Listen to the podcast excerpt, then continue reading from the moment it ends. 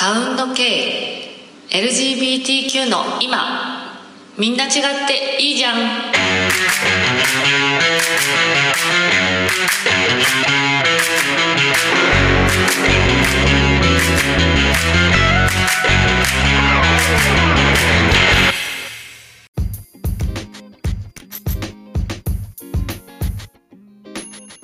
皆さんこんにちは。この番組は LGBTQ の今をパーソナリティの私ケイとゲストさんがリアルなトークをしていく番組です。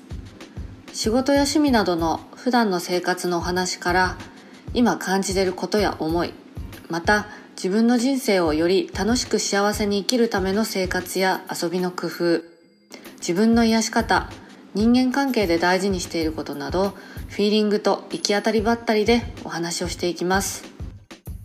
えさて巷でよく聞かれている LGBTQ というワードですが番組のサブタイトルにもなっているので知らない方のために説明をします。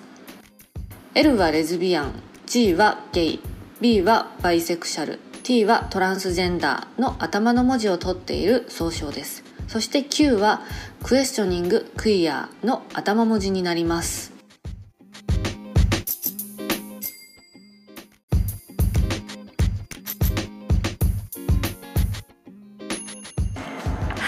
始まりました。サウンド系本日のゲストはおにぎりさんです。イエーイ。おにぎりさんやっとやっと来てくれましたね。やっとですね。やっと実はねすごいなんかちょっとこう毎回サウンド系聞いてくれるっていうことで あのすごく嬉しいです。おにぎりさん今日は根掘り葉掘り聞いちゃいます。よろしくお願いしますはいただのファンです。よろしくお願いします。はいじゃあちょっとおにぎりさんの簡単な自己紹介お願いします。はいおにぎりです。さっき食べたのがおにぎりだからおにぎりです。単純。単純です。年齢は33歳で性別は女性です、え仕事は、まあ、なんか IT 系の、IT な感じで。す で企画の仕事をやってます、はい。はい。よろしくお願いします。その IT な感じっていうのがね ちょっとふわっとしてますけども。改めて、はい。あのおにぎりさんのセクシャリティもね聞いてよろしいでしょうか？はい。えっと自分のなんていうんですか？自分自身を女性だと、うん。女性だし生まれが、なんていうの？生物的に女性だし、うんうんうん自分のことも女性だと思ってるし、うんうん好きになる人は女性が多いって感じですね、はい。つまりレズビアンですね。はい、ありがとうございます。すごい性自認も、ううんと女性っていうのが私ちょっと超偏見だけどはい。意外で、意外とあの歩くはい。カミングアウトに近い感じの まあすごいボーイッシュって感じじゃないけどこうはい。中性的なね、感じのあのありのままのナチュラルな感じだなと思ってるんだけど、その感じはさ、うん。自分で女性と思ってるけど女性っぽい服装はうんあんまり好きじゃないっていう感じなんだ、そうですね。なんかううんん、楽な格好がいいかなとあかーなるほどね。別になんだろう。それこそい着飾る必要もないしうんうんうん。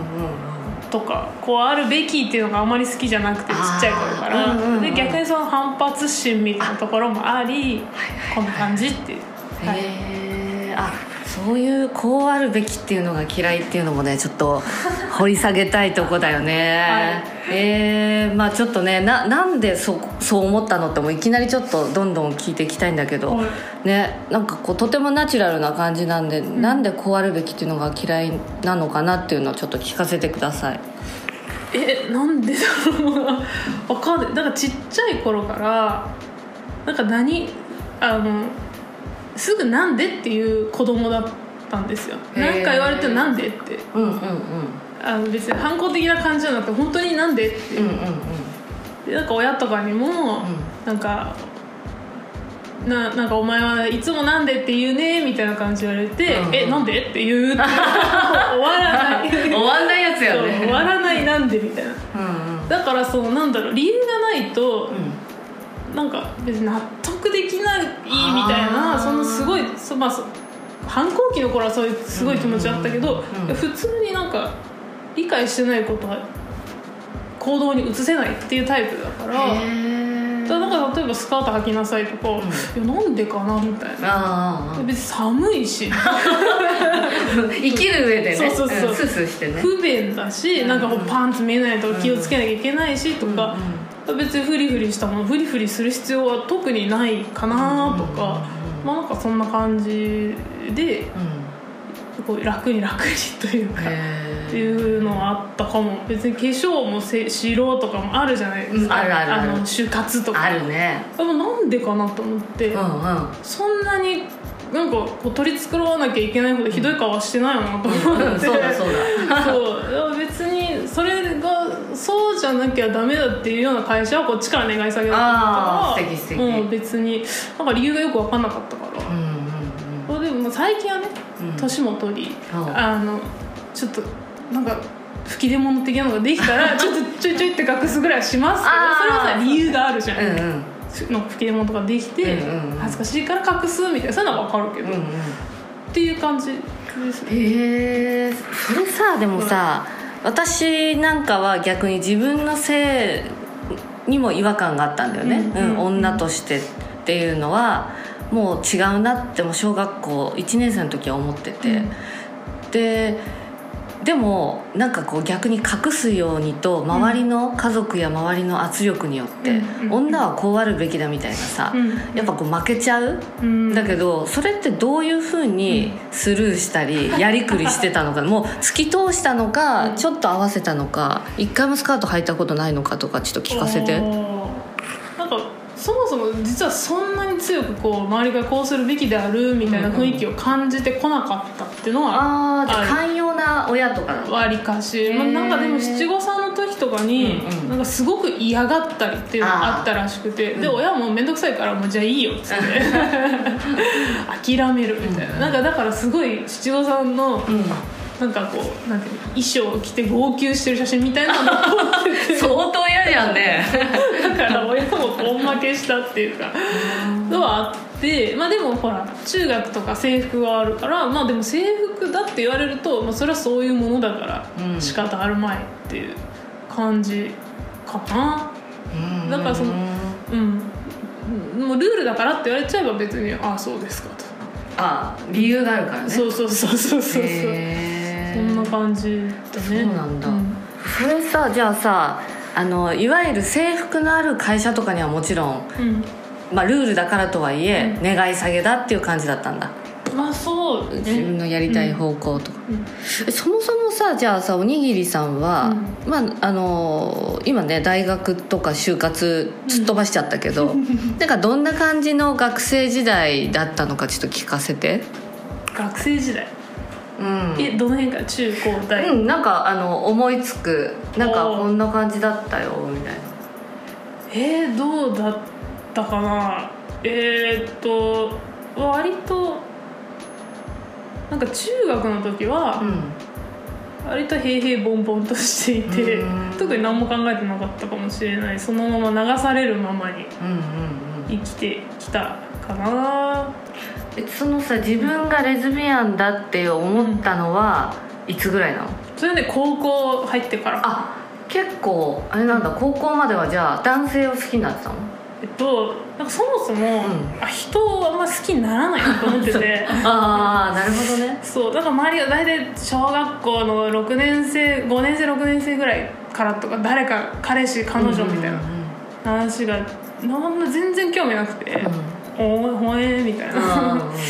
でただだから中学の時はなんかもうだ誰かと付き合うのが当たり前みたいな、逆に付き合ってるってやばいみたいな雰囲気があってなんかそれっぽいちょっと仲のいい男の子みたいなのいたんだけどでだから何をするでもなくあ一緒に帰ったり、なんだろうラーメン食べたりうん。ぐらいの子はいたって感じ、うんうん。ででも全然ピンとこないなと思ってて、うんで高校入ってそその時初めてあ好きな人ができたかもしれないと思った時女の子だったみたいな。へえそんな感じ。それどういう子だったの？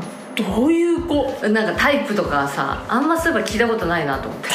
タイプがね全くないないっていうかあんまその決まってなくて、特にこうだから好きって感じじゃあんまなくえてその子は何で惹かれたの？なんだろうね。なんかね中高の自分はうん。もうとてつもない反抗期だったわけです。よそうなんだ。意外。世の中に対してもうなんか。パンクスやん。そうそうそう。まあだから特にほらそういう時期ってそれこそこういろいろこうあるべきみたいなだんだん増えてくる時期。だからだからそのなんだろうな結構し社会をものすごい斜めに見てて、うんうん。なんかじゃあ例えば部活とかやって部活やってると大体じゃあみんなでお昼を一緒に食べようみたいになるじゃないですか、もう意味が分かんなくて。はあ。なんで同じなんか別に同じ部活だからなんで昼ご飯まで一緒に食べなきゃいけないんだ。私はうん。自分が昼ご飯を食べたい人と食べる。っつかっこいい、っていう感じだったんだけどなんかその時にだからこの人とは別にそうなんだピリピリしなくてもいいられるなみたいな感じの人だったっていう。なるほどね。えちなみに何部だったの？えっとバレーバレーボールあうんバレーボールなんだ。へえバレーボールであなんかちらっとね前聞いたことあるけど、うん。結構強豪なあのチームだったり。ねなんかそういうチームがいたとかね言ってたよね。そうう自分の高校自体はうん。そんなに強くもなかったんだけど、うん。まあまあ弱くもないぐらいでただき厳しくはあったって感じ、うんうん。うん。なるほどね。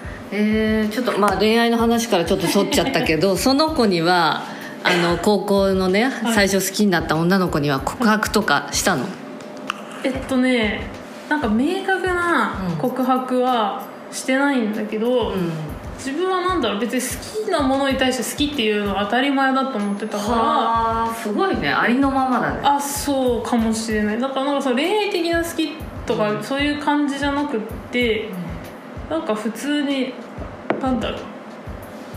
こうあ誰々さんあなたは大丈夫。あなたのことは好きです信頼してますみたいなことはずっと言ってたと思う、うん、それに対して彼女は？なんかねあんまりねあれなんだけどえーっとそしたらなんかね向こうがなんか好きだよみたいなことを言ってきたんだよね。おおうん。うん。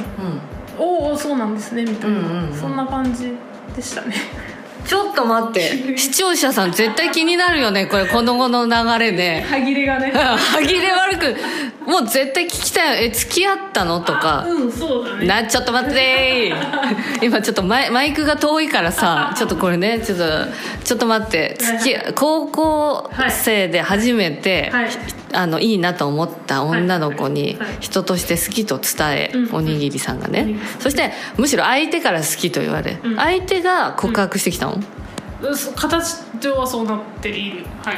めちゃくちゃいい話じゃないですか。これちょっとどどういうええ？変な話付き合ったんだよね？なんかもうそういうそういうことだよね？うんうんうん。それちょっと詳しく聞きたいな。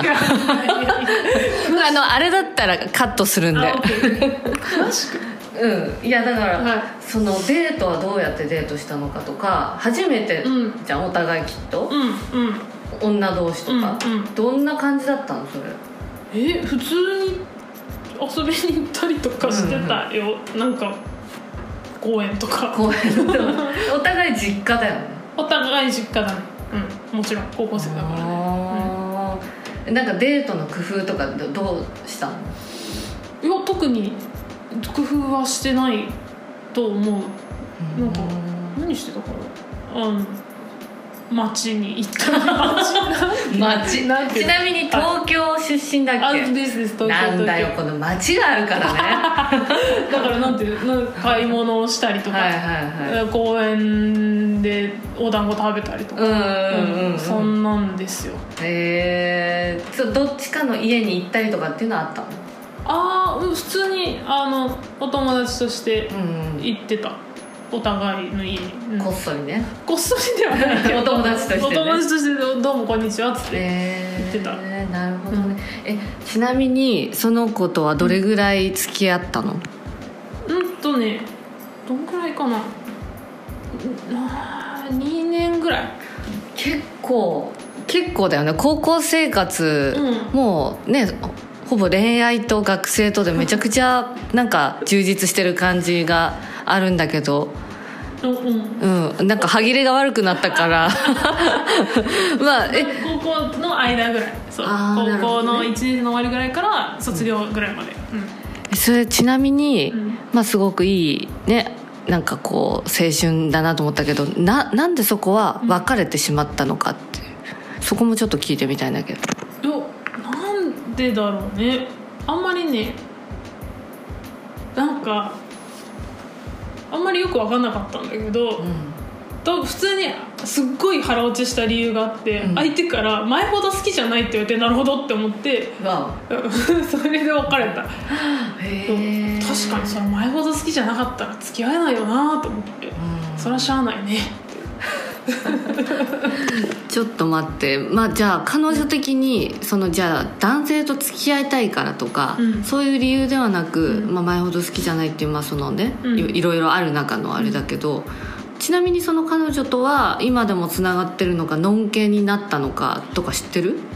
あーえあんまりわかんないけどその後どうなんでしょうね。彼氏ができたみたいな話は聞いたりもしたけど、うん。今どうかはわかんない、まあたまになんていうのこう部活の全体のさ、集まりとかがあると連絡が来るとかそんな感じ。で普通にあのお友達として。あ今でも？うん。へえすごいね。すごい関係だね、うん。へえでもうおにぎりさんはもうどっぷりこっちの世界というか っていうのは彼女は知ってるんだもん今。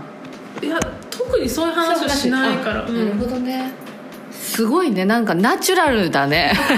なんかもうその感じたままに生きるみたいな感じのすごいおにぎりさんから感じるんだけどまあねちょっと気になる恋愛の話でしたがその後のなんかさ、はいはい。ちょっとこうそ高校？うんうん。それだったじゃない、うんうん。で大学とかはさ何系の大学に行ったの？また大学行ってる前提で話しちゃってるけど。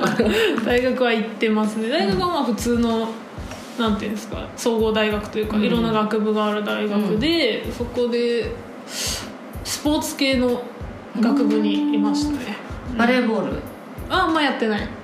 あのね強すぎた。ああ強すぎた。へ えスポーツ系の大学。えで学部は何系？あスポーツ。そうそうそうスポーツ系。あじゃあなんかその体のことを学ぶとかなんか体育の先生になれるとかそういう系？うんそう体育の先生になる人も教職取ればもちろんなれるしうん。基本的にはそのスポーツそうね体のこととかそううんいうちょっとうんちょっと理系っぽいことああ理系なんだ、うんちなみにねなんかこうそこに至るまでもなんか親の話ちらっと出たけど、なんかね親御さんがやばいとかちょっとちらっと聞かせてもらってもいい？今もねちょっと実はおにぎりさんのねあの家であのソーシャルディスタンスで撮ってるんだけどもバイオリンが4つとピアノ1つあるんですよ。こう防音室で。ちょっと聞かせてください。やばくはな い。全然やばくはない。親はまあお二人両親ともに、うん。なんていうんですか？学者さん系なのかな、なんかと東大2人なんだっけ？東大の親2人で学者。それとんでもないね。よよくご存知で、うん、なんかね噂に聞きそうました。そうそうそう、で2人ともその、まあ、文系それぞれ文系理系で、うんうん。あのひ引き続きその研究をするような職業についていたって感じですかね、はあまあ、でもさっきも言ったみたいにあんまりなんだろうないやいや言ってくるような感じではないかったし、今もそうでもないので、うんまあ、好きにやらせてもらってたっていう感じですかね。うん。うん。えー、そうなんだ。じゃあなんか学者になれとか、東大系みたいなのもなくおにぎりさんはスポーツ系の大学に普通に行ったって感じ、うんそうね学者になれとは言われなかった。でも自分はなりたいって思ってた時期もあった。そうなんだ。なんうんあのね大学片方大学の先生なんだけどめちゃくちゃ夏休みが長いのよ。でなりたいと思ってたの。23か月ぐらいね。そう。それはでも中学生小学生中学生ぐらいの時のその浅はかな気持ちで持ってはいたけどうん。なんかああしなさいこうしなさいなかったんだけど、逆にこの周りがその親以外の周り、学校の先生とか、うん。あのまあそれこそ他の子の親とかうん。がなんかあそこんちの子は勉強ができるんだろうとか、そういうなんか東大行くんだろうとかいうふうに思ってるのか、まあ、言葉の端々に言ってるのを感じて、うん。それがすっごいムカついてた。なんかさそういうのだとやっぱそう子供のさ成長にとってやっぱりねこうあるべきとか親は違かったとしてもさ周りの圧力ってすごそうだなとかその反発心みたいなのがさっきのさ、うん。なんかこうであるべきみたいなのからパンクスになっていく ねおにぎりさんのなんかきっかけなのかなと思うけどなんかそこら辺はどうだった？うん、でもな,、うん、なったような気がするし自分で決めるっていうのをすごいこだわってたような気はする。だから高校とか高校受験あの中学はその公立の中学に行ったからそのまま上がってったんだけど、高校を決めなきゃいけない時に一言も親に相談しなくて、あのこうなんだっけオープンキャンパスみたいなのあるじゃん、高校見に行くの。一人で行って。一人もしくは中学の友達と行って、であのねどこ受けるかも全部自分で決めて願書も自分でもらいに行ってで親にこ「ここ受けるから書いてくれ」って言ってやったとかはあるかもしれない。あーなんかねすごく主体的に生きてるっていうのとなんか思うままに自分が納得して生きるっていうのがそんな10代の時からできるってすごいなんかなんていうの強さだなって思うけどさそれを強固にしたものっていうのはさ何なの？なんだでもやっぱ結局それ周りがそれこそ高校受験の話で言うとあの高校に行くんだろうっていうふうに周りが全員思ってるんじゃないかって多分思ってて、なんでかっていうとうちの両親ともに同じ高校で、うん。姉も同じ高校なの。まあなんか多分、エリートのああれでしょ？たまたまなんだけど、うん。公立高校で近所の公立高校で、うん。まあえっと割とうん。高めのね、高めのっていう、で当然中学の先生もそれ知ってるからそう思っててで絶対に嫌だった3人一緒だから、うん、絶対に嫌だと思って、うん。それで自分で高校探してたような気がするへえかっこいいね。えー、いやなんかすごいなんて言うんだろうな。それを突きなんか突き通す、ね、力って結構10代で反発とはいえ負けちゃいがちなんだけどすごいと思うんだけどそこからのスポーツ学科からの趣味が馬術って聞いたんだけど、どうどんなきっかけだったの？それね。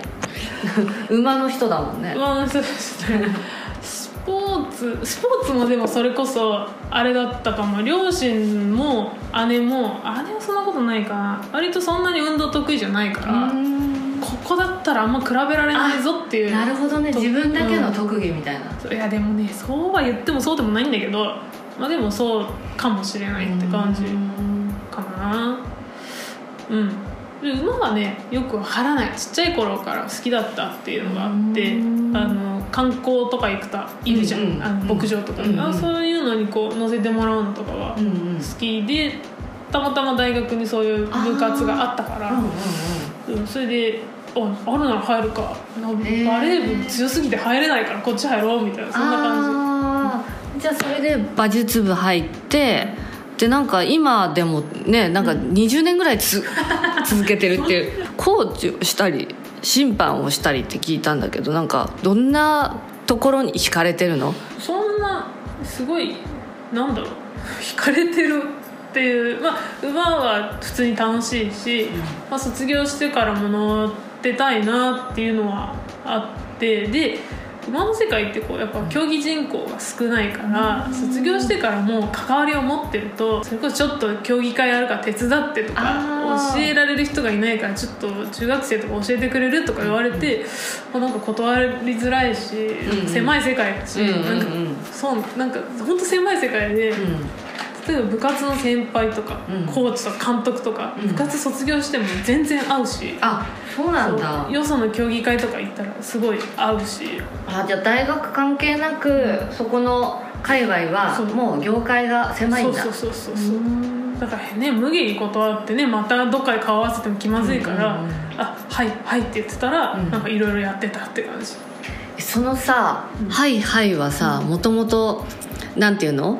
なんかこう流されるとかうん。嫌いそうな感じなんだけど、この馬術に関してはそこはそういう抵抗はなかったの？やっぱやりたいなって感じだったんだ。うん別にまあ好きだし、うんうん。自分のできることうんをできますかって聞かれるからできますって答えてるってそういう感じはあるかも。へえでもさその馬の魅力ってなんだ馬なのか、うん。その自分が馬に乗ることが好きなのか、なんかどこら辺がおにぎりさんにとって魅力を感じてんの？なんだろうね。単純にもう馬自体がそもそもさ素材としてさいいじゃん。そのさ「いいじゃん」って多分私の「いいじゃん」と相当差があるから。そうだよ。じゃあ綺麗だよ。綺麗だし走ってるとことかかっこいいし。そもそも私馬を見てる率多分相当 100分の1ぐらいだから多分おにぎりさんにとってね、うん。競馬場とかであ馬かっこいいなうん。あと私馬年なんで。あそうなんですねその馬に関わるもののお守りとかはね 見たりとかするけどそそこ聞きたいんだよね。なんかどんなふうに惹かれてるのかとか、なんだろうとまず造形としてすごい綺麗じゃん。あの形もそうだし、しなやかな感じとか、うん。でこうエネルギーがあったりとか。あれなんですよ。ちょっと話それるんだけど、なんなら編集してカットしてもらっても構わないんだけど、うんうんあのポセイドンってわかる？ポセイドン？ギリシャ神話の海の神様。あいいるんですよ、うんうん。調べてみよう。ポセイドンってギリシャ神話で出てくる海の神様で結構うん。強め？強めわかんないけど、うんうん。ポセイドンが馬を作ったと言われていて。へえでなんかポセイドンが誰だっけ？アフロダーテかな？なんかすごいあの美の女神みたいな人を好きになったの。うん。で好きになってこう自分のことを振り向かせたいと思って、うん。なんか贈り物を一生懸命作ったの。うんでなんか一生懸命作ったんだけどなんか最初タコとかね。うん。なんかそう タコじゃなかったら。うんちょっとねちょっと失敗するわけよ。なんかもともと海の人だからさ、なんかイソギンチャクとかそういうのあなるほどね。作りがちだから、うんうんうん。なんかそうでいろいろ作って、うん。でもうこれぞこれぞもう究極の美だって言って出来上がったのが馬でそれをプレゼントしたでちなみに失敗作がキリンとラクダって言われてあ今ちょうどネットで出てきたウケる。へええポセイドンはうん。女性、男性？男性かな？へえ、うん。でデメテルにデメ恋をしてる。それが女性なんだ。そうそうそう女神はあ面白い。そうだからもうなんか試作に試作を重ねてできた もう究極の美しいものであると。これか。そう。ちょっとすいませんね。これかって言ってポセイドンが作った馬であろう画像を見てます。ほらキリンとかねちょっと首長い。でしょ、うんあれちょっと若干ね違うグッとこなかったみたい。へえデメテルはね。出てるわねわかんないけど。うっんていう話なんかで読んで、うん。なるほどなやっぱそうだよなって思って そうだよなポセイドンに共感してね。まあキリンとかねラクダに共感する人いるだろうけど、ね。うん、馬に共感しちゃったんだ。そもうそうやっぱこう最もいい感じのバランスで出来上がってるんだなっていう。なるほど。でさらにそれにこう乗るとかいうのはなんだろうな。こうさ結局馬も意志があるからあそうか。そうそんな簡単に自分の思う通りにいかないし、結局他のスポーツだとさ、まあ、自分をコントロールさえすれば、うん。すればって言い方したら失礼だけど自分をコントロールして高めて、うん。でボールとかって意思はないから、うんうんうん自分がうまいこと投げるうまいことなん打つとかすればこうんうんうん。う上手になっていくわけですか、ものすごい努力はもちろん必要だけど、うんうんでなんか馬ってちょっとこう不確実性のあるものとやり取りをして、で、まあ、思い込みかもしれないけど意思の疎通が図れたような気がするっていう時があ来るたまにあるっていうのがすごく面白いなと思って。ーちょっと私今感動してる。すごい素敵な話だし、なんかこうごめんね話終わってないかもしれないけど、う。ん。いやなんかね馬乗りたいって思った今。馬の魅力を語ってこれ馬ファン増えるよこの話。なぜかって本当だよね。なんかボールとかバットとかは意思がないけど、馬はただねなんか例えば、ね、人が戦争に行くために乗るとかさ、長距離行くために旅をするとかっていうこう昔の時代からずっと変わってないわけじゃん、うん。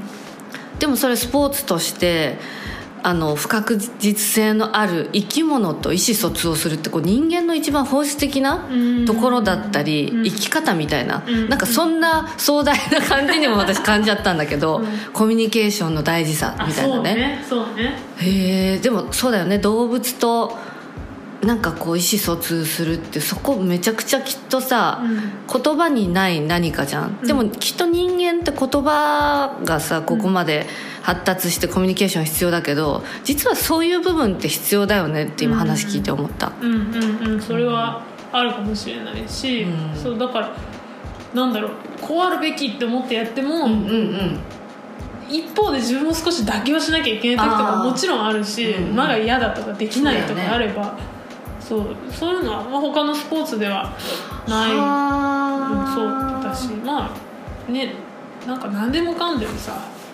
トレーニングさえすればうん。うんなんか自分がこううまくいくっていうそうでもないっていうところの方が面白いんじゃないかなって。これはすごい話聞きましたよ。この馬馬で人生を語れるっていうね いやでもちょっと私も今ねちょっといろんな生き方をシフトしてるとこなので、あのすごくなんかね共感というかねグッと刺さりました。うん。なんか人結局人との付き合いとかさ一人で生きていけないからさ、でもなんかこうその真髄にある話なんじゃないかな、であとはおにぎりさんのその生き方の芯だよね。こうあるべきっていうより意味で妥協とか、あとはその言葉にない意思疎通、うん。で人間同士だったら言葉である意思疎通だけど、共に共存するみたいなね、なんかそこか馬の魅力。すごいね。馬術の魅力。そうね。実生活でもね、うん。影響を受けますよ。あそうなの？だからこうこうだこうだってギュウギュウやってうんうん。うんもダメだった時はダメだとか、うん。例えばこう仕事で、あのメンバー自分が前の職場でリーダーやっててうん。メンバーの人がいるから、うん。こうしてくださいああしてくださいって話もするんだけど、うん。結局本人がやる気にならなかったらやってくれないしやらせらんないし馬だって一緒だから、ん。馬自身がやろうとしないと、うん。いいものにはつながらないから、まり無理させてもなとかいうふうに思えるようにはなる。はえなんかもう馬に見えてるんだ。なんてう 嘘だけどね。馬と馬と共に一緒に生きるみたいな その感覚とチーム作りがちょっと似通ってるんだね。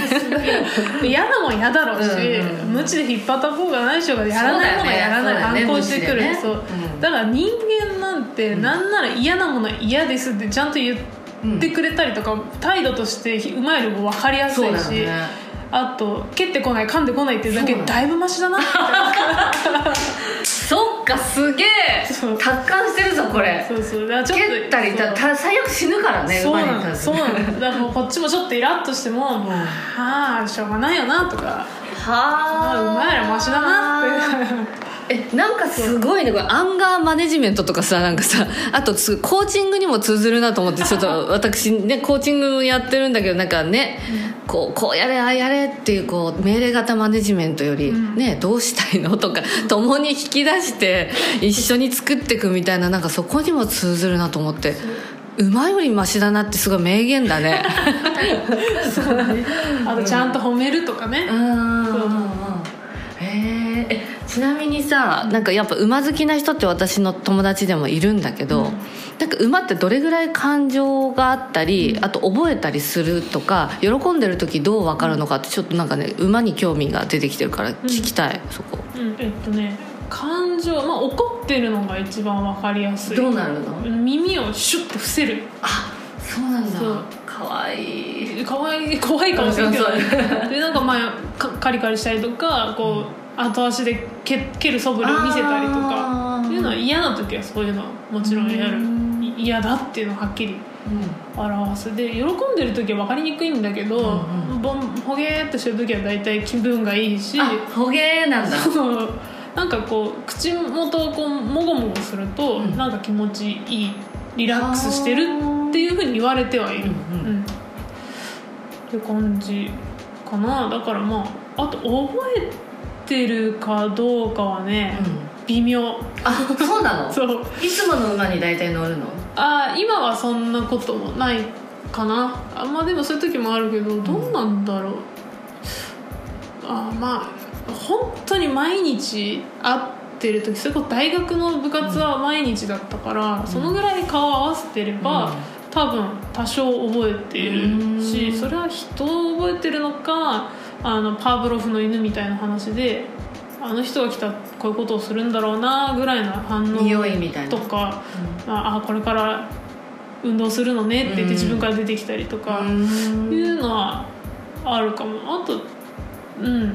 多分自分のその馬房部屋？とかも覚え賢い馬は覚えてるから、うん。まあ引っ張んなくても帰んなさいって言ったら帰ったりするやつもいるでもそれはまあ個体差あるそうなん。うん、でもねそんなにね、1週間に1回乗るぐらいじゃ多分覚えてないですよ。あのはい。そうなの、うん。えちなみにさ名前とかつけて呼んだら来るとかあんの、えっとねでもそれも大学の時に実験したんだけど、うんうん。あのね呼びかけどんな言葉で呼びかけても大体来る。あれ名前名前で呼んでくる馬っているの。なんとかって言ってくる、うんうんでたまに違う名前で呼んでも来る。それはさ、呼んでる人の声で反応してるのか、呼ばれてる音で反応してるのか。多分その呼ばれてるなっていう雰囲気であ雰囲気。その人が来てとかそういう状況とかで判断してるんだと思う。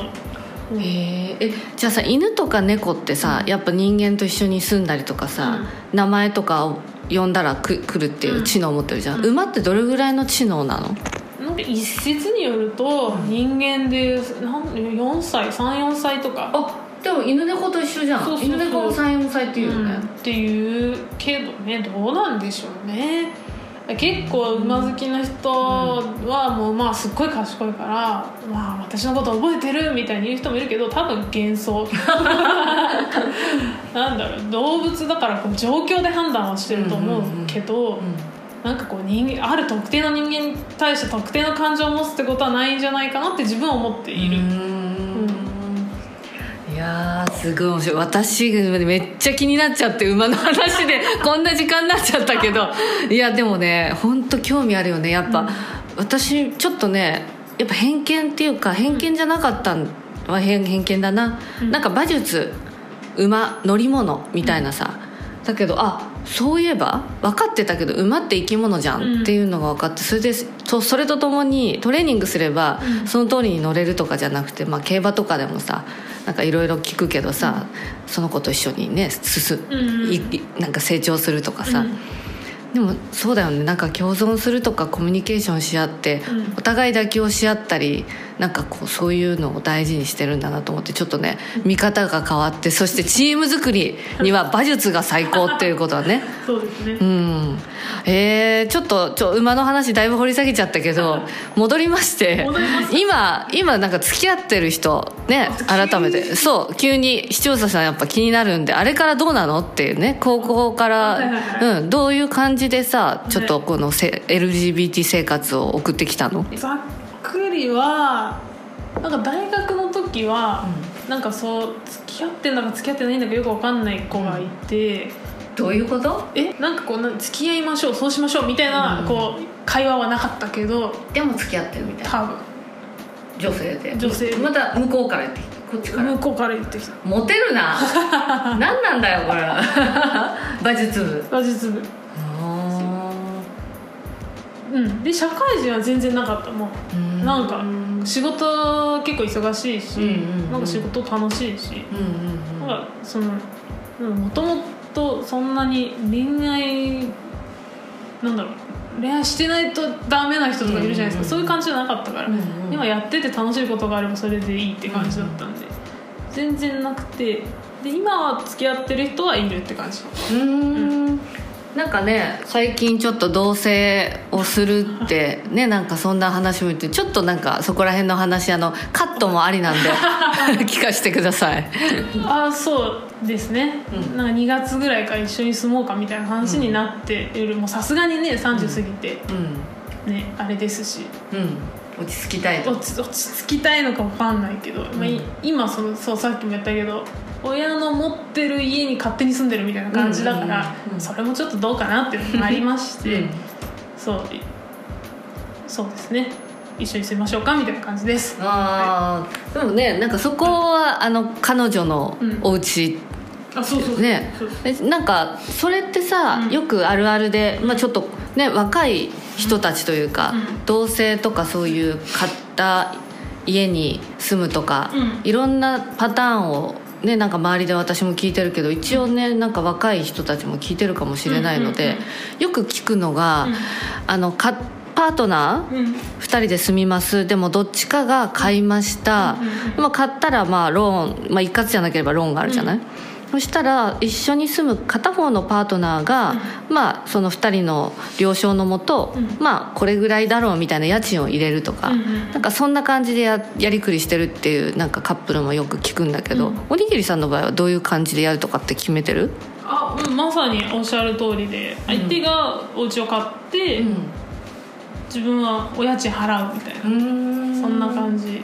うんそのさ決め事って結構私もなんかやっぱねカップルだから何でもいいってわけじゃなくてやっぱ重要だなと思うんだけど、うん。なんかどんな感じで決めたのがコツだったよとかこういうはな感じだとスムーズにいったとかってある？あとこれぐらいの 家賃だろうって妥当が難しいじゃない、うん。それってどういう感じで決めたの？でも今回の場合は、その普通にローンの月々の支払いの半分うんっていう感じでその半分の金額は別に一般的な家賃よりは安いから、それで良いですよねっていう感じですね、うん。あんまそんなになんか深く話し合ったようなイメージもないかもしれない、相手はまあなんか家を、まあ、将来のためもあって、うんこう家を持ちたいとかいう話があったから、うん。まあそれはそれでいいんじゃないですかという感じですかね、うんなんかこう人によってはこうなんだ2人で一緒にローンを組んでみたいな人もいるみたいではあるし、うん。なんか不動産屋さんとかも別にそういうのもできますよっていうふうに言ってたけど、うん。まあ、最大のリスクはね離別リスクですから。そこだよね。そうだよね。そう。うん。それはやめようねっていう話をして、別にあくまで相手のものですよっていうような話で、うん、へえちちなみにその彼女はうん。年上年下同い年？ああえーっとね2個下かな。